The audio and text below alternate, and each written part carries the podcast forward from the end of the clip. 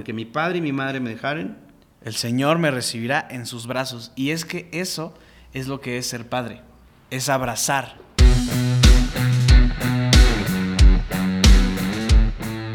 Hola, ¿cómo estás? Bienvenido a Cielo Abierto, nuestro podcast semanal ¿Cómo estás? Queremos enviarte un fuerte abrazo desde donde nos estés escuchando.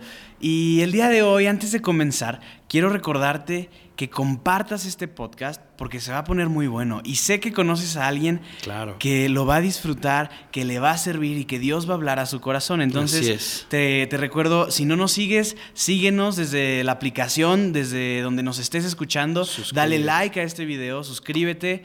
Y, bueno, esto es cielo abierto. Compártelo. Estoy aquí con mi papá Claudio Bermúdez. ¿Cómo estás, pa? Encantado, hijo. Pues muy contento porque este tema que vamos a hablar el día de hoy es muy relevante para nuestras vidas. Y sí, como decías, muy contento de poderlo compartir. Eh, creo que estamos bebiendo de la fuente de agua viva, como hablamos en nuestro último capítulo. Nuestra vida está siendo transformada, estamos eh, caminando hacia una nueva altura, hacia nuevos pensamientos que transforman nuestras vidas. La verdad estoy muy emocionado de compartir este tema el día de hoy. Aquí contigo, especialmente. Gracias.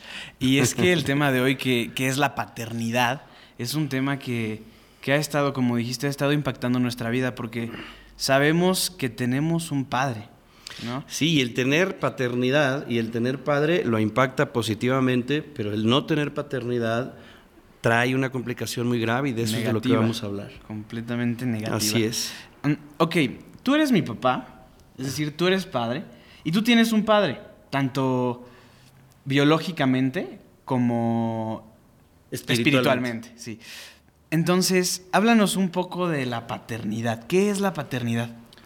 Bueno, primero es un honor ser tu papá, es un honor para mí ser un padre y, ser un padre o tener paternidad es un estado en el que entramos como padres cuando no solamente engendramos a un hijo a través de nuestro semen o de nuestra semilla para procrear, sino que además ejercemos una función de responsabilidad, una función de compañía, una función de cultivar una relación, cultivar, la vida, cultivar esa semilla como se cultiva una planta, eh, cuidarla, regarla, abonarla hasta que esa planta pueda estar fuerte y dar frutos. Entonces la paternidad nos habla de, de un estado en el cual podemos nosotros dar fruto para cuidar de ese fruto, que ese fruto sea fuerte y crezca. Entonces, la paternidad desde el punto de vista biológico, pues es quizás solamente, aparece, parece que quizás nada más es sembrar una semilla, poner un semen para que nazca un bebé, para que eh, fecunde un óvulo y, después pueda dar a luz a un niño. Pero la paternidad y el estado de ser padre eh, comprende toda la responsabilidad de, de darle crianza, de darle educación, de darle amor, de, ayudarlo a crecer, de darle fortaleza y sobre todo de darle identidad. Wow. Entonces... Es que, es que eso que estás diciendo de la identidad es algo tremendo, porque me pongo a pensar en, que yo tengo un apellido, ¿no? Y yo soy Josué David Bermúdez Valle. Bermúdez por mi padre, Valle por mi madre.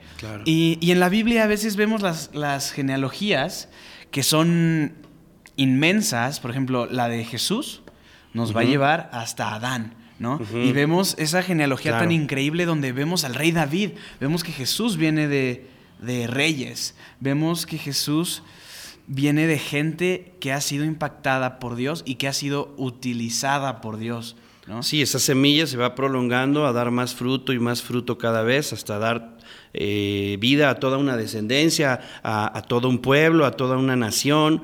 Y, no solamente llegamos a tener esta paternidad a través de esa semilla, sino que hay una paternidad espiritual. Y ahorita que estás hablando de Jesús, pues vamos a remontarnos al momento en que Dios crea al hombre y lo hace y dice el Señor, lo voy a crear, hagamos al hombre conforme a nuestra imagen y conforme a nuestra semejanza. Quiere decir que toda la imagen, toda la esencia, todo el estado todo, eh, todo el aliento de Dios, la imagen de Dios, el sello de Dios, Dios lo iba a impregnar en Adán, así como sabemos que en Jesús es el claro reflejo de esa imagen de Dios que se perdió en el huerto del Edén y que Jesús vino a rescatar. Entonces, eh, la paternidad no solo es poner esa semilla biológicamente, sino eh, dar ese abrigo y ese cobijo espiritual donde la esencia de Dios permanece en ese nuevo fruto, en ese nuevo hombre, en ese nuevo ser. Entonces la paternidad pues es, es no, no solamente este contexto biológico, sino un contexto espiritual donde vemos que Dios se dio, se dio a sí mismo y puso su imagen en el hombre. Justo así es como vemos que dice la Biblia, Jacob, hijo de Abraham. ¿Por qué dice Jacob, hijo de Abraham? La Biblia es un libro... Jacob, hijo de Isaac, hijo de Abraham, ¿no? Perdóname, sí, me, confundí, una disculpa. Sí, claro. Este, sí, Jacob, hijo de Isaac, hijo de Abraham. Porque te dice quién es esa persona. Te dice cuál fue su educación, te dice cómo fueron sus padres.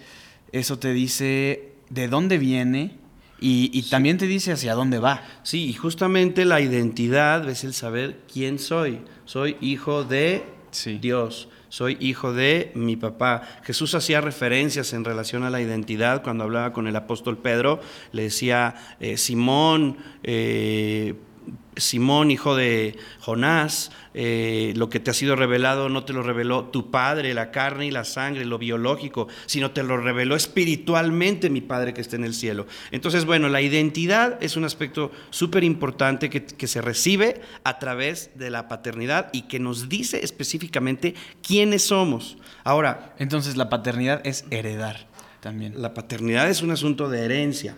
Así es. Ahora, vemos que hoy en día nuestra sociedad tiene ciertas, bastantes áreas donde está muy afectada. Es lo que mencionábamos el otro día que estábamos haciendo el cortometraje, hablábamos sobre cuál, qué tema podemos escoger para hablar a la sociedad, para compartir, para, para poder eh, aportar nuestro granito de arena y poder llegar a muchas personas a que sean bendecidas. Y estábamos buscando el principal problema que hay, hablábamos de si es el aborto, de si es la pornografía y una serie de cosas que sabemos que ocurren en el mundo y llegamos a la conclusión de que el principal problema que hay en la humanidad es la falta de paternidad. ¿Y, por qué la falta de paternidad es el principal problema social? Porque en realidad no hay hijos responsables, no, irresponsables. No existen hijos irresponsables, no existen personas irresponsables sin padres irresponsables. O sea que la ausencia de los padres ha provocado que el ser humano viva de una manera irresponsable.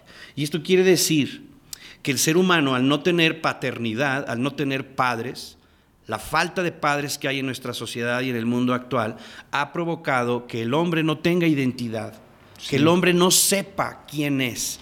Al no saber quién soy, no tengo claro el comportamiento que debo de tener. Al no haber sido procurado, enseñado, amado, corregido, instruido, inspirado al ver de cerca a un padre amoroso, que me enseña cuál es el camino correcto para el que fui creado como ser humano, concluyo adoptando cualquier tipo de creencia, cualquier tipo de comportamiento. Hay una frase que escuchamos que nos gusta mucho, que es identidad produce comportamiento. Y lo podríamos decir de otra manera, a través de, de, los árboles y de las frutas. Cada árbol produce según su género, según su especie. Un árbol de manzanas produce un árbol manzano produce manzanas, un árbol de peras produce peras. No le puedes pedir, peras al olmo. Los frutos provienen de la identidad, de la, de la genealogía, de los genes, del ADN. Exactamente. Oye, este, a ti te encanta el cine. A mí también, a los dos nos fascina el cine. Somos adictos. vemos muchísimas películas, tú más que yo. Y, ahorita estoy pensando en varias películas que habíamos comentado el otro día. Esto. Hay, hay, una, hay dos películas y es La vida de John Lennon y La vida de Elton John. Dos Johns, ¿no? Claro, es este, cierto. Y estos son dos personajes. Son dos personajes Famosos. famosísimos de la música, del rock, del pop, que, que en sus películas nos muestran la falta de identidad. La, falta de identidad a causa de la falta de un padre. Sí, es y, cierto. y el mismo Elton John, que estuvo metido en la producción de su película, deja bien claro cómo la relación con su padre lo afectó en su vida personal y lo afectó en la persona que es hoy en día, al grado de que lo llevó a, a tener que hacer muchas cosas, ¿no? De- no- no vamos a hablar tanto de la película, pero también hablando de otra película que también me gusta mucho, que es... es Ay, esta película mexicana de donde el papá finge que, que no tienen dinero y son muy ricos. ¿Nosotros los nobles? Nosotros los nobles, gracias. Claro. En, en Nosotros los nobles hay, hay una frase que, que la dicen a manera de comedia, pero que es muy cierta. La dicen refiriéndose un poco a, a Arjona, ¿no? Y es, ser padre es verbo, no sustantivo. Sí, claro, se refiere a que no solamente dar dinero y ser un proveedor, sino hay que dar valores, hay que dar amor, hay que dar compañía, porque hay muchos hijos que tienen a sus papás ahí a un lado, que sus papás siempre han estado con ellos, que sus papás siempre han estado viviendo eh, para pagar una colegiatura, pero que esos hijos se sienten solos. Esos hijos no han tenido en realidad una amistad con su padre, no han tenido una comunión con su padre, y de eso se trata la paternidad. Exacto. Eh, Entonces es, ser padre no es el título. Ser padre es ser. Yo soy. Yo me pongo la, la ropa de, Sí. de que soy padre. Y creo que es, es este, un, una buena entrada a qué, cuál es la verdadera paternidad. Bueno, nada más quisiera decir, mencionaste que Elton John, John Lennon tuvieron estos problemas, fueron rebeldes, falta de identidad sexual. eh, por ahí creo que también este artista Freddie Mercury también creo que tuvo un problema fuerte por, por el mismo asunto con su padre. ¿Y quién no ha experimentado este problema? Y hemos acabado tratando de ser rockstars del sexo. Eh, yo me estaba acordando en esta plática de algo que hace muchísimo tiempo no pensaba y la falta de identidad me llevó a pensar que yo podía adoptar una posición de, pues quiero tener muchas novias, quiero experimentar sexo con muchas mujeres. Hay artistas de rock que promueven eso abiertamente, que por ahí creo que uno del grupo Kiss.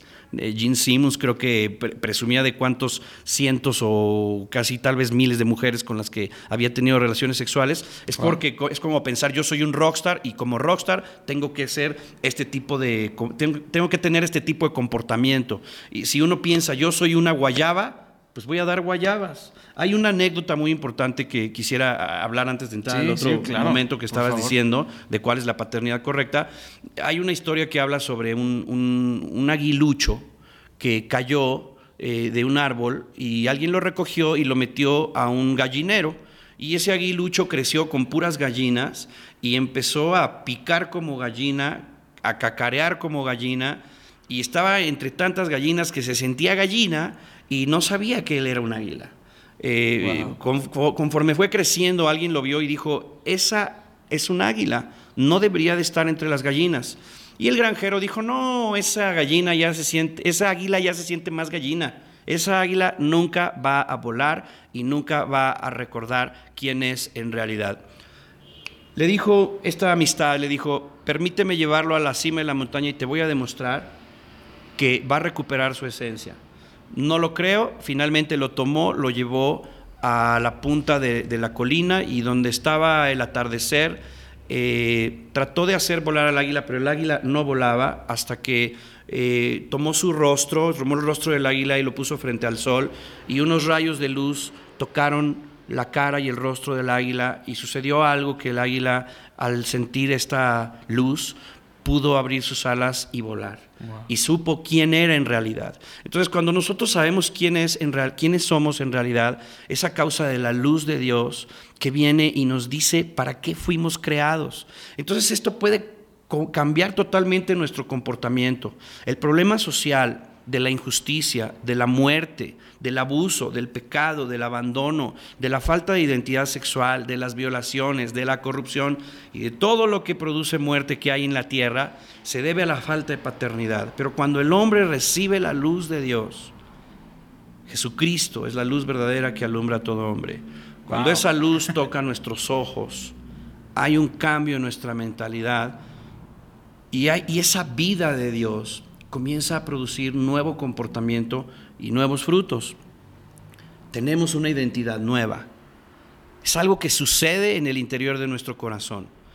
es recibir un abrazo del Padre a través de Jesucristo su Hijo y entrar en lo que es la paternidad correcta. Y para esto podríamos hablar, ahora sí tocando el punto que decías, podríamos hablar de varios personajes de la Biblia. En primer lugar, Jacob, que es reconocido como el padre de la fe. Era un hombre que no podía tener hijos porque su esposa era estéril. Sin embargo, Abraham. al Abraham, perdón, Abraham. Sin embargo, al creer en Dios, él no solamente tuvo un hijo y se convirtió en un padre, sino que al creer en Dios y al tener confianza en Dios, se convirtió en un padre de multitudes. Y hoy miles y miles de millones de personas, como los granos de arena, como las estrellas del mar, del mar, somos incontables esa descendencia que provenimos de la fe de un padre que es el padre de la fe, que es Abraham. Entonces Dios nos enseña su paternidad a través de la fe por un lado. Y por otro lado, un ejemplo que me encanta que tú me has platicado, platícanos el ejemplo de, del hijo de Jacob, de uno de sus doce hijos, que fue José. Cuéntanos un poquito de la multiforme gracia de Dios, de esa capa, de esa túnica. Sí, ok. Pues es, es una historia que a mí me encanta desde chiquito. Es de mis favoritas de la Biblia. Ver cómo, cómo Jacob amaba tanto a su hijo y, era el hijo predilecto, era, era el hijo al que le dio esta túnica de muchos colores que representa la gracia de Dios. Y, se la dio porque lo amaba, ¿no? Y, Jacob, pero Jacob eh, tuvo a José y José es una representación de Cristo y ah, representa esa elección, ese amor que hay en Jesús para todos nosotros. Sí, pues es súper importante eso. Y, y hubo un momento donde Jacob perdió a su hijo porque sus los hermanos de José, los otros hijos de Jacob, lo vendieron, lo vendieron como esclavo. Pasan los años, José no regresa. El papá creyó que estaba muerto, sufrió, lloró, y vivió triste. Imagínate. En un luto eterno, ¿no? Sí, hasta, hasta que llegó un día donde una hambruna ataca África y ataque Egipto y estas zonas donde estaba también Jacob, donde estaba José, su hijo en Egipto y, y mm, pasan ciertas cosas para no ser la, historia Finalmente se da toda la historia que la pueden leer en, el libro de Génesis. Génesis es hermoso, es de mis libros favoritos, te recomiendo que lo leas. Y, y entonces llega un momento donde José manda a traer a su papá. Y y José pide que... José sabiendo que está vivo y que sus hermanos y que toda su familia no saben nada de él y habiendo pasado tanto tiempo, él extrañándolos tanto en una posición muy especial, que era ya parte del plan de Dios y todo, lo manda a traer y el papá ignoraba que José estaba vivo. Sí, es... Ay, no, wow, es que esa historia como me gusta. Y entonces José manda a traer a su papá pide que le preparen su, su, carro para, para, acercarse, buscarlo. Y en cuanto su padre se va acercando, Dice, dice así en Génesis 46, versículo 29. Lo voy a leer. José hizo que prepararan su carruaje y salió a Gosen para recibir a su padre Israel. Dios le cambió el nombre de Jacob a Israel. Cuando se encontraron, José se fundió con su padre en un abrazo y durante un largo rato lloró sobre su hombro. Esto me fascina. La parte en la que dice, José se fundió con su padre en un abrazo es yo creo que de mis versículos favoritos porque lo que quiere decir que pasó aquí es que ellos se abrazaron y que su corazón chocó uno contra el otro y que el abrazo hizo que ellos se volvieran a unir en una manera en la que ya nada los iba a poder separar. Eso es fundir un metal. Si yo fundo un pedazo de hierro con otro pedazo de hierro, ya no los puedo separar. Ya no hay dos, sino ya es una sola figura, ya no puedes llevarte a uno sin llevarte al otro, ya no los puedes separar. Se volvieron uno y fundirse un abrazo es algo sublime. Me encanta cuando cuentas esta historia que sucedió en Gosén, ¿verdad? Eh, donde se dieron un abrazo eh, y se fundieron en uno. Quiere decir que esta es la figura que Dios está mostrándonos acerca del amor que Él espera de nosotros y Él espera tener con nosotros, que nos fundamos en uno. Hay una escritura en la Biblia que dice, el que se une a Dios, un espíritu, es con Él. Ahora bien, ¿qué sucedió cuando el Padre, el mismo que le pidió a Abraham que llevara a su hijo a ser sacrificado en el monte de Moría y después le dijo, no, no lo hagas, en ese mismo monte, Dios Padre, miles de años después, llevó a su hijo Jesús a la cruz para ser sacrificado por nosotros. ¿Con qué propósito haría esto? Dios mismo se hizo hombre, el verbo se hizo hombre y tomó la forma de un hijo, el Hijo de Dios, Jesús y subió a esa montaña a la edad de 33 años a ser sacrificado para unirnos con Dios Padre, para unirnos a los pecadores, a los que no teníamos identidad, a los que tenían falta de identidad sexual, a los ladrones, a los hechiceros, a los fornicarios, a los que fuimos mentirosos, a los que fuimos adúlteros, Ladrones. a los que estuvimos sin identidad con un comportamiento equivocado, a los que estuvimos perdidos, y los que estuvimos muertos, sin esencia de Dios, ignorantes de Dios, sin Padre. Jesús en la cruz estaba tomando con una mano nuestra vida, la vida de la humanidad, y con otra mano fundiéndonos en un abrazo con el Padre. Ahora, algo bien importante es que Jesús al unirnos con el Padre nos da una identidad con el Señor, nos da una nueva identidad, nos hace hijos de Dios somos hechos hijos de Dios. Al recibir esta nueva identidad, comienza a surgir de nosotros un nuevo comportamiento, porque además de identidad, esta identidad se recibe a través del Espíritu de Dios. La semilla de Dios nuevamente en nosotros, el semen de Dios, el ADN de Dios, Él habitando en nuestro corazón, fundiéndonos en un abrazo. Esto es el plan de Dios y esto es el deseo de Dios hacernos sus hijos. Jesucristo, el Hijo de Dios, vino a decirnos en Juan capítulo 1, 18, dice el apóstol Juan, dice, al Padre nadie lo ha visto jamás. El unigénito del Hijo de Dios, que mora en el seno del Padre, Él lo ha dado a conocer. Jesucristo que mora en el seno del Padre y que tiene comunión con el Padre y que ve al Padre y que escucha al Padre y que tiene todo lo que el Padre tiene, Él nos da a conocer al Padre y nos enseña esto, que de tal manera amó Dios al mundo que lo dio a Él, para que todo aquel que en Él crea, que vivía perdidamente, ya no se pierda, mas tenga vida eterna. Nos enseña que el Padre quiere tener comunión con nosotros y quiere ser nuestro Padre, que para eso vino, para alumbrarnos como al águila, para devolvernos esa verdadera identidad y hacernos volver al camino. Luego el apóstol Juan, en 1 de Juan capítulo 1, versículo 3, dice que todo lo que hemos oído tocante al verbo de vida, esto os lo damos a conocer. Dice, porque nuestra comunión, dice el apóstol Juan, es verdaderamente con el Padre. Tener comunión con el Padre quiere decir mirar al Padre, sentir al Padre en un abrazo, escuchar al Padre íntimamente, ser uno con el Padre. Coinonía. El que se coinonía, el que se une a Dios, un espíritu es con él. Es verdaderamente haber tenido esta unión a través de la cruz por medio de Jesús. Y, y me encanta la, la, figura del abrazo. Wow. Porque. Tenías que decirlo. sí, no es que Oigan esto. no, soy yo. Qué hermoso. es la palabra de es Dios. Es la palabra de Dios, sí. En el Salmo 27, versículo 10 dice esto. Wow. Aunque mi padre y mi madre me abandonaren, el Señor me recibirá en sus brazos.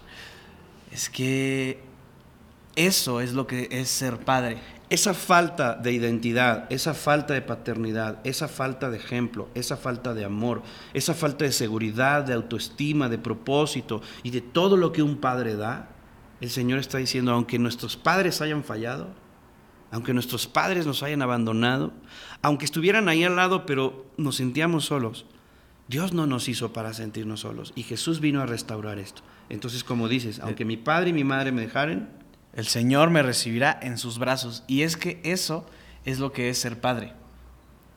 Es abrazar. Amén. Es, es estar unidos. Uh. Es, es estar... Qué forma más clara de decirlo. Eso es, esa es la, verdadera paternidad. Y no porque... Wow. Yo sé que hay muy buenos padres en, en esta wow. tierra, pero no hay una mejor paternidad que la de Dios. Incluso Jesús dice, si ustedes siendo malos Ustedes siendo malos no le dan un pesca una serpiente a su hijo en vez de un pescado. Ajá. Saben dar buenas dádivas a vuestros hijos. Exacto. ¿Cuánto más no hará con el Padre a quien le pidiera el Espíritu Santo? Dios le dará el Espíritu Santo. Gracias. Entonces, ese es el abrazo que Dios Eso, nos da eso es ser padre. a través de su Espíritu. ¿Qué mejor forma de describir lo que es ser padre? ¿Y qué, manera de, qué mejor forma de entender y de hacer simple, simple la teología? O de, o de- o de exaltar la teología en el, con estas palabras, decir, ser padre es abrazar al hijo. En todo el contexto y todo lo que involucra lo que es un abrazo. Y ahora, ¿qué podemos concluir? Porque si yo decido que quiero ser olivo, aunque sea, eh, aunque sea uva, o aunque sea pera, o aunque sea manzano, eh, no voy a poder dar olivo. No. Uno elige, uno decide cómo vive. Si yo decido quiero ser malo, voy a ser malo, aunque no fui creado para ser malo. Si yo decido quiero eh, vivir con mis propias convicciones y mis propias ideas, probablemente puedo vivir en un error toda mi vida. Entonces, tú decides lo que crees. Tú decides si crees en la verdad. Dios nos hizo, y parte de esta esencia que nos dio, es que nos dio también un libre albedrío. Dios no quiere que seamos robots, sino que lo amemos por voluntad propia. Tú decías algo muy padre. Sí. El otro día estuviste meditando un par de días qué es el, el libre albedrío y tomaste una conclusión muy padre. ¿La puedes compartir? Sí, con mucho gusto. Simplemente. Es que Dios ya tenía ángeles que fueron creados para alabarlo, ¿no? Y, y hay un ejemplo muy padre que es si un científico loco crea una esposa robot, este científico loco la programa para que cuando él le dice te amo, el robot le diga yo también te amo. Pero con el tiempo va- se va a dar cuenta este científico que eso no es real. Y que, y que está programada para decir eso, ese robot, ¿no? Y por eso Dios nos creó con el libre albedrío, que el libre albedrío es la capacidad que tenemos para decidir amar o no amar a Dios. Wow. No hay puntos intermedios. Exacto. El libre albedrío me encantó. Es la, es la decisión Es la de amar, de- es la capacidad de decidir si amo o no amo a Dios. Y yo también puedo decir, es la capacidad de decidir si creo o no creo en Dios. Justo. Entonces, tú decides si amas o no amas a Dios. Tú decides en qué te quieres convertir. Dios como Padre está con los brazos abiertos para guiarte a la verdad por la cual Él te creó. Dios te hizo con un libre albedrío. Entonces, es tu decisión. Saca tus conclusiones. Y yo creo que con esto terminamos este programa, ¿no? Sí, creo que. Ay, si- siento la presencia de Dios. Gracias a Dios. ¿Podemos orar antes de terminar por la persona que Nos está, queda poco tiempo. que está viendo este, Sí. este video? Órale, venga. Adelante. Ok. Señor Jesús, te doy gracias por la persona que está escuchando esto.